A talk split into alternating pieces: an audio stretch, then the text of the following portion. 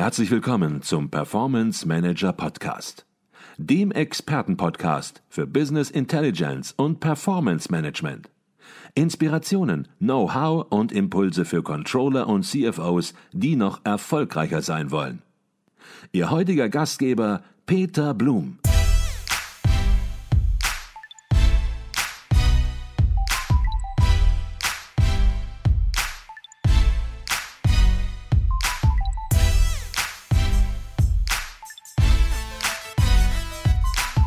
Herzlich willkommen im Performance Manager Podcast. Mein Name ist Peter Blum.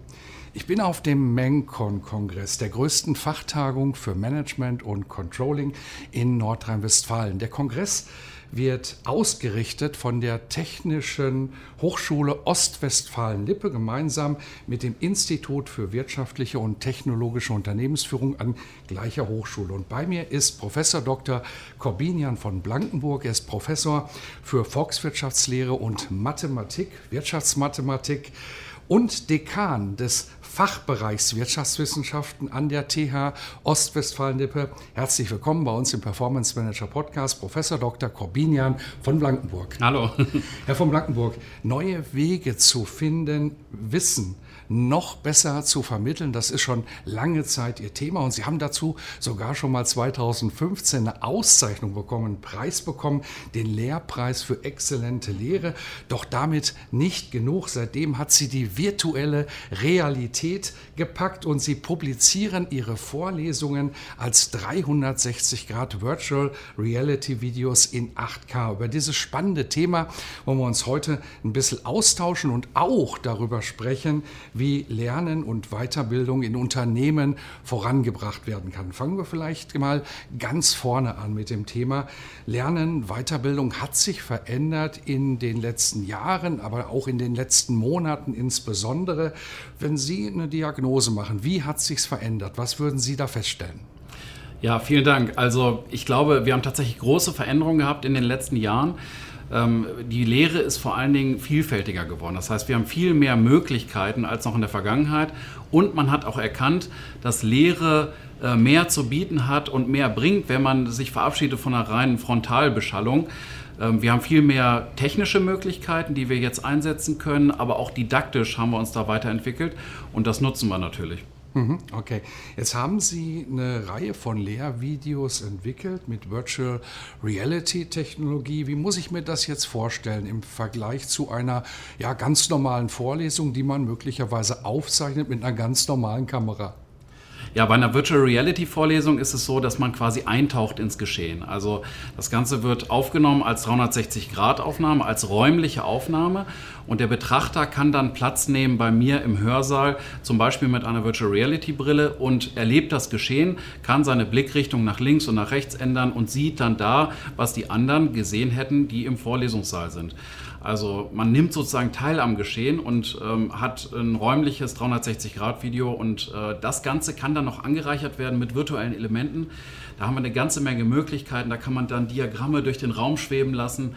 Man kann Formeln einblenden oder auch Formeln dann virtuell an die Seite stellen. Und der Betrachter entscheidet selbst, ob er da nochmal hinschauen muss, ob er sich die Formel nochmal anschauen will oder vielleicht dem Geschehen folgt. Also das äh, sozusagen ein Video, bei dem man selbst ein Stück weit durch die Perspektive des Blickwinkels auch bestimmen kann, was man sich anschaut. Mhm. Also man ist sozusagen mittendrin, nicht nur dabei, sondern wirklich mittendrin. Und wir verraten am Ende des Podcasts, Podcasts auch mal, wo man das wirklich live auch sich angucken kann, denn Sie haben es nicht im Verborgenen, sondern Sie haben es publiziert auf einer Plattform, das dürfen wir vielleicht jetzt schon mal sagen, die sich YouTube nennt und wo jeder darauf zugreifen kann. Ähm, jetzt ist es ja immer so, man macht sowas nicht einfach, sondern da steckt auch eine Motivation dahinter. Jetzt hatte ich schon am Anfang gesagt, ja, Wissen zu vermitteln, das ist eine Ihrer Motivationen neben den Fachthemen natürlich, die Sie vertreten. Ähm, ist das so die Motivation gewesen oder ist da auch so ein bisschen Technikbegeisterung oder alles zusammen? Alles zusammen sicherlich. Also es ist natürlich so, dass ich mir schon die Frage stelle, gerade bei den Online-Formaten, wie kann man das noch sinnvoll weiterentwickeln? Und da war dieser logische Schritt äh, durchaus plausibel zu sagen, wir gehen weiter von dieser 2D-Aufzeichnung hin zur räumlichen Aufnahme. Ähm, allerdings war es so, dass äh, dafür braucht man ein bisschen technisches Equipment und auch Know-how. Und deshalb habe ich mich, ich glaube, das war 2017, beworben um ein E-Fellowship und da auch den Zuschlag erhalten. Und damit erst hatte ich die ganzen technischen äh, und auch finanziellen Möglichkeiten, um dieses Projekt umzusetzen mhm. und äh, auch ein bisschen auszuprobieren, was möglich ist. Mhm. Jetzt haben Sie gerade gesagt, man braucht ein bisschen Technik dazu. Wahrscheinlich ja, ist das auch noch ein bisschen untertrieben. Man braucht vielleicht auch heutzutage noch ein bisschen mehr Technik. Vielleicht können Sie so ein bisschen schildern, was braucht man dazu, um so eine Aufnahmequalität äh, zu erreichen? Ja, gerne. Also die Mindestausstattung ist, man braucht eine 360-Grad-Kamera.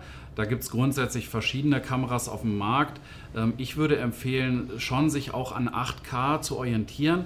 Das Problem, was man hat, ist ja, dass man in alle Richtungen gleichzeitig eine Aufnahme hat. Dementsprechend braucht man eine relativ hohe Auflösung, weil man dann alle Aufnahmen wieder zusammensetzen muss. Mhm. So eine 8K 360-Grad-Kamera, die kostet zurzeit ungefähr 7000 Euro, also schon eine kleine Investition. Mhm.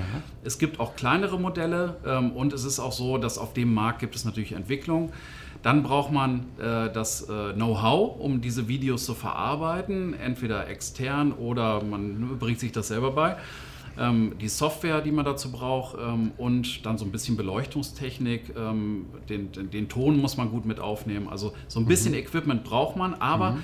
man braucht vor allen Dingen auch Zeit.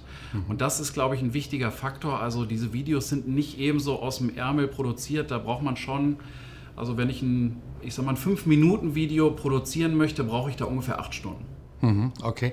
Glauben Sie, dass dieser technische Aufwand in Zukunft ja ein bisschen abnehmen wird, die Technik sich verbessert, weil ja technischen Fortschritt, das unterschätzt man ja sehr. Wenn man dann aber wirklich so ein bisschen in die Jahre zurückschaut, was da für Technik am Start war, gerade in diesem Bereich, über den wir jetzt reden, vielleicht nicht Virtual Reality, aber im Video- und Tonbereich, dann haben wir da ja Quantensprünge gemacht. Würden Sie sagen, dieser Quantensprung geht weiter und das Thema wird ein, ja, in gewisser gewisser Weise massenkompatibles Thema werden? Ja, das glaube ich auf jeden Fall. Also wir haben auf der einen Seite haben wir sozusagen das Produzieren dieser Videos. Ne? Da ist es natürlich so, die Kameras werden wie alle Kameras entwickeln sich weiter und die Software wird anwendungsfreundlicher. Aber ganz entscheidend, glaube ich, sozusagen für den Durchbruch ist die Anwenderseite. Und da haben wir einen großen Sprung gemacht in der letzten Zeit mit der ähm, Oculus Quest 2. Das ist die erste Brille, die, sage ich mal, wirklich adäquater Qualität ohne Kabel auskommt. Mhm. Das heißt, die können Sie mitnehmen ins Unternehmen oder mitnehmen zu einem interessierten Kunden ähm, oder zu einem Studierenden und äh, ihm das in die Hand drücken und er kann das danach erleben, ohne dass man dazu jetzt noch einen, einen Rechner braucht. Mhm. Ähm, ich glaube, das war ein Meilenstein und ähm, ich glaube, dass die Technologie in den nächsten Jahren groß an Bedeutung gewinnen wird. Mhm. Jetzt haben Sie gesagt, Sie stehen im Hörsaal neben des 360 Grad auf, aber Sie können auch sozusagen Tafeln in den Raum einschweben lassen und auch sogar virtuell dort damit arbeiten. Äh, ich gehe davon aus, das ist Software. Das gibt es natürlich nicht wirklich, sondern das ist etwas, was in der Postproduktion hinterher dazukommt. Oder wie muss man sich so eine Produktion vorstellen? Ist es ist es das, was die Produktion ausmacht und aufwendig macht, weil man die Tafeln ja gar nicht real vor sich hat, aber trotzdem produziert und spricht. Genau so ist es. Und das äh, erfordert natürlich auf der einen Seite ein bisschen schauspielerisches Talent und man muss sich vorher auch ein Drehbuch überlegen, dass man sagt, ne, so jetzt in dieser Situation wird jetzt eingeblendet hier die Formel von Pythagoras und dann arbeite ich damit. Ja. Und ich habe mir auch ungefähr gemerkt, an welcher Stelle ich stehe, wo die Hand hin zeigt, wie sich das Ganze bewegt. Ähm, genauso ist es und dann muss man in der, in der Postproduktion genau diese virtuellen Elemente einblenden, äh, die dann genau zur richtigen Zeit kommen und gehen. Mhm. Ähm, aber äh, das ist so ein bisschen, als ob man ein großes Bild malt. Also da, da kann man durchaus was erschaffen, äh, was, denke ich mal, auch einen großen Mehrwert hat, zu dem ich schreibe irgendwas an die Tafel. Mhm. Also momentan noch nichts für spontane Sachen, aber auch da wird sicherlich die Entwicklung hingehen, weil das natürlich schon ein erheblicher Aufwand ist, das später ja da rein zu projizieren. Äh, was mich interessieren würde, wie haben Ihre Studenten eigentlich reagiert? Denn Sie haben es ja mit echten Studenten in echten mhm. Hörsälen gemacht. Und wie haben die reagiert, dass Sie da so Dinge gezeigt haben, die gar nicht da waren? Kommt man sich da wie Statist vor?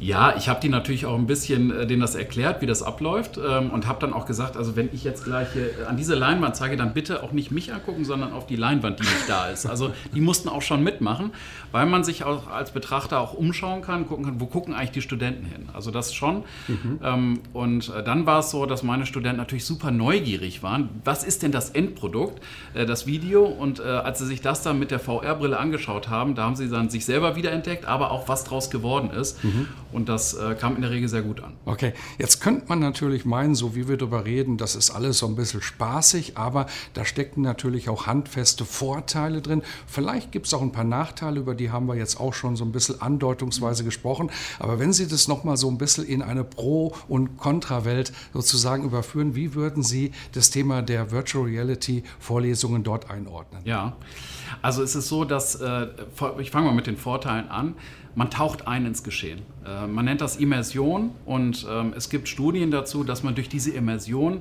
besser lernt. Also das ist sozusagen der erste Punkt. Man, man, merkt sich das besser, man hat da Vergleichsgruppen gegeneinander getestet und gerade komplexe Inhalte, die man bildlich darstellen kann, eignen sich sehr gut, um sie zu erleben und dann kann man sich danach viel besser daran erinnern. Ähm, es gibt auch ein paar Nachteile, äh, zum Beispiel, dass man sich schlecht dabei Notizen machen kann, weil man ja die VR-Brille aufhat. Mhm. Das ist so ein bisschen ein kleiner Nachteil. Ähm, und deswegen mache ich so, dass ich wichtige Inhalte als Zusammenfassung in solchen Videos publiziere. Ähm, und dann äh, hat der Zuschauer danach Möglichkeit, sich sozusagen Notizen zu machen. Aber ich würde das jetzt nicht machen äh, in einem Format, bei dem man parallel mitrechnen muss oder so. Mhm. Da würde es sich vermutlich nicht eignen. Okay. Jetzt haben Sie es natürlich an der Uni, Ihrem Arbeitsplatz sozusagen praktisch umgesetzt, aber Sie haben ja auch viele Unternehmenskontakte. Und wenn Sie nun die Unternehmenspraxis bewerten, wie sehen Sie das? Gibt es da Potenziale der sinnvollen Anwendung, vielleicht auch wenn man ein bisschen weiterdenkt, wenn sich Technik weiterentwickelt hat? Ja, also wir haben jetzt schon sehr viele interessierte Unternehmen und das sind Unternehmen, die äh, sich, äh, sage ich mal, präsentieren möchten. Ähm, egal äh, welchem Abnehmer, ob das ein Kunde ist oder einem interessierten Geschäftspartner. Ähm, ich habe jetzt kürzlich erst eine 360-Grad-Aufnahme gemacht in, in einem Holzlabor, in dem ganz viele verschiedene Anlagen stehen. Und äh, wir haben einfach nur den Betrieb aufgenommen als 360-Grad-Aufnahme.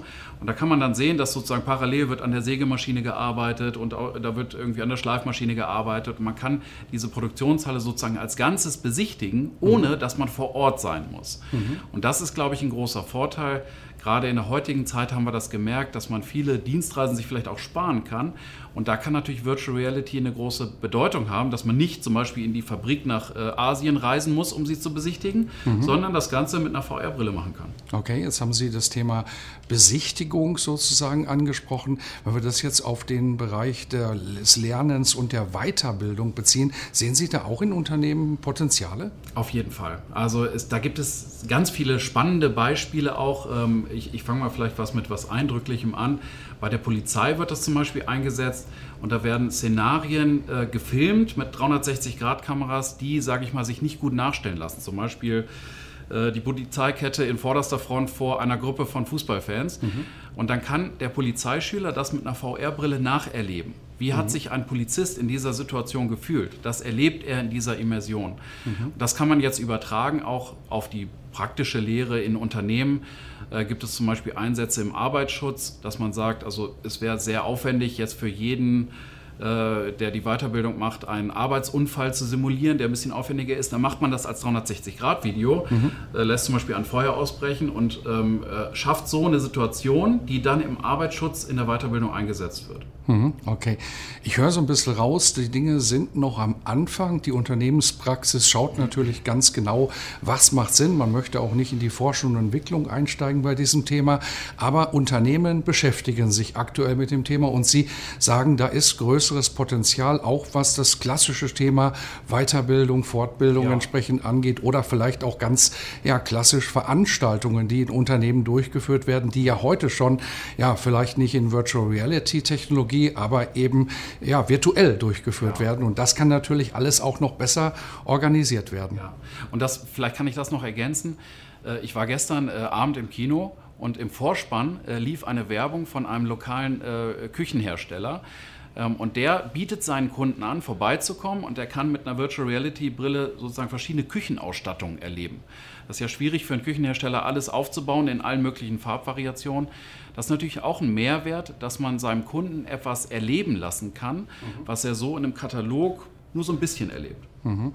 Jetzt redet man ja von der digitalen Transformation und die digitale Transformation, die beeinflusst, verändert ja komplette Geschäftsmodelle. Und wenn man so ein bisschen in ja, gewisse Events reingeht, vielleicht auch so die Speakerbranche, Großveranstaltungen, dann merkt man, dass das heute schon passiert. Und auch wenn man über ja, den Tellerrand hinausschaut in die USA, dann weiß man, dann sieht man, dass Großveranstaltungen schon auch virtuell mit Virtual Reality 360-Grad-Technologie durchgeführt werden. Ähm, ja, was beobachten Sie für diese Großveranstaltung? Wird das auch ein Thema werden, dass hier ja, Virtual Reality das ganze Geschäftsmodell sozusagen auch revolutionieren kann? Ich glaube ein Stück weit ja. Ähm, ich, ich würde vielleicht ein bisschen vorsichtiger das Argumentieren ergänzen. Das ist eine sinnvolle Ergänzung, gerade bei hybriden Veranstaltungen, die in Präsenz stattfinden und online. Und man kann, so wie Sie sagen, natürlich eine Messe auch mit Virtual Reality erleben. Man kann durch sie durchwandern und genau das sehen, was auch ein realer Messeteilnehmer sieht. Das gleiche gilt auch für Vorträge. Also ich glaube, das ist ein spannendes Anwendungsfeld, äh, was auf jeden Fall in Zukunft auch an Bedeutung noch gewinnen wird. Mhm. Jetzt haben wir ganz am Anfang des Podcasts gesagt, dass wir auch noch verraten, wo man Ihre Videos findet. Und ja, YouTube ist schon gefallen. Das heißt, man kann zunächst mal auch ganz normal sich die Videos angucken, ohne Technologie Technologie. Aber ich habe verstanden, es gibt auch Technologie, die dann sozusagen den 360-Grad-Eindruck auch wirklich noch komplettiert. Vielleicht können Sie ein bisschen was dazu sagen, wie man es sich angucken kann, wie man es findet und wie man es sozusagen auch richtig mit vollem Umfang genießen kann. Ja, Gerne.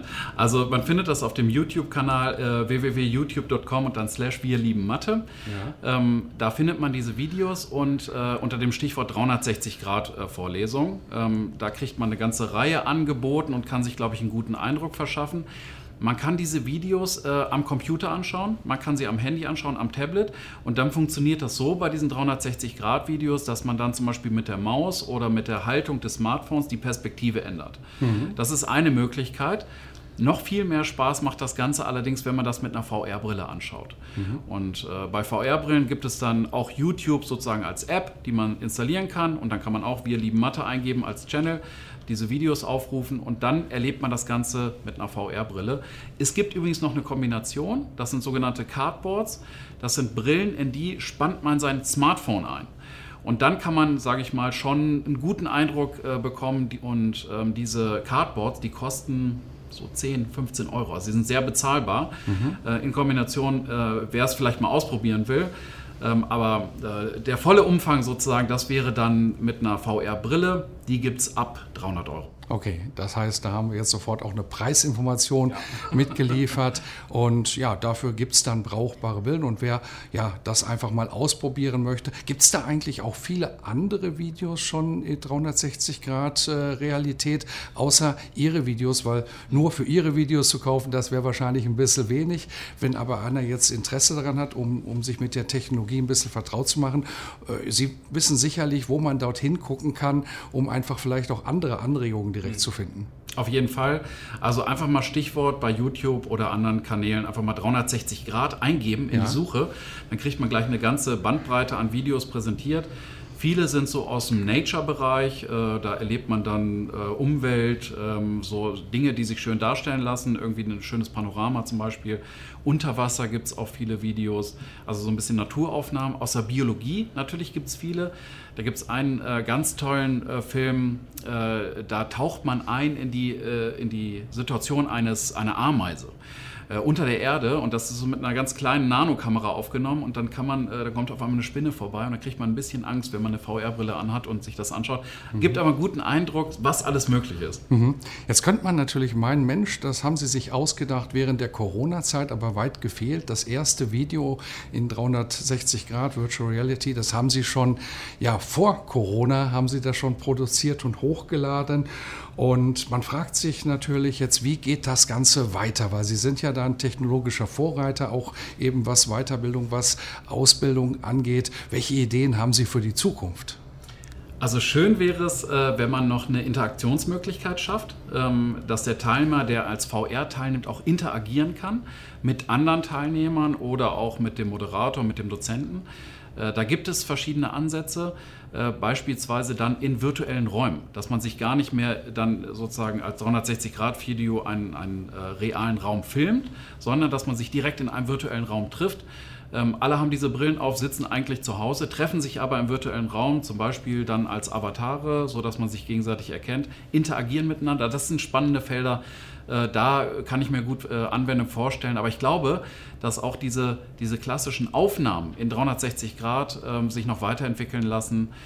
Man kann das Ganze dann technisch zum Beispiel noch stereoskopisch filmen, dann ist der 3D-Eindruck noch stärker. Mhm. Das machen so ganz professionelle Kinofilmer. Mhm. Äh, also da ist noch einiges möglich und ähm, ich bin gespannt. Ich werde auf jeden Fall noch einiges ausprobieren. Das heißt, Sie werden auch selbst dort aktiv sein, nicht nur gucken, was andere ja. machen, sondern auch weiterhin die Technologie nutzen, um vorne mit dabei zu sein und neue Impulse zu setzen. Auf jeden Fall.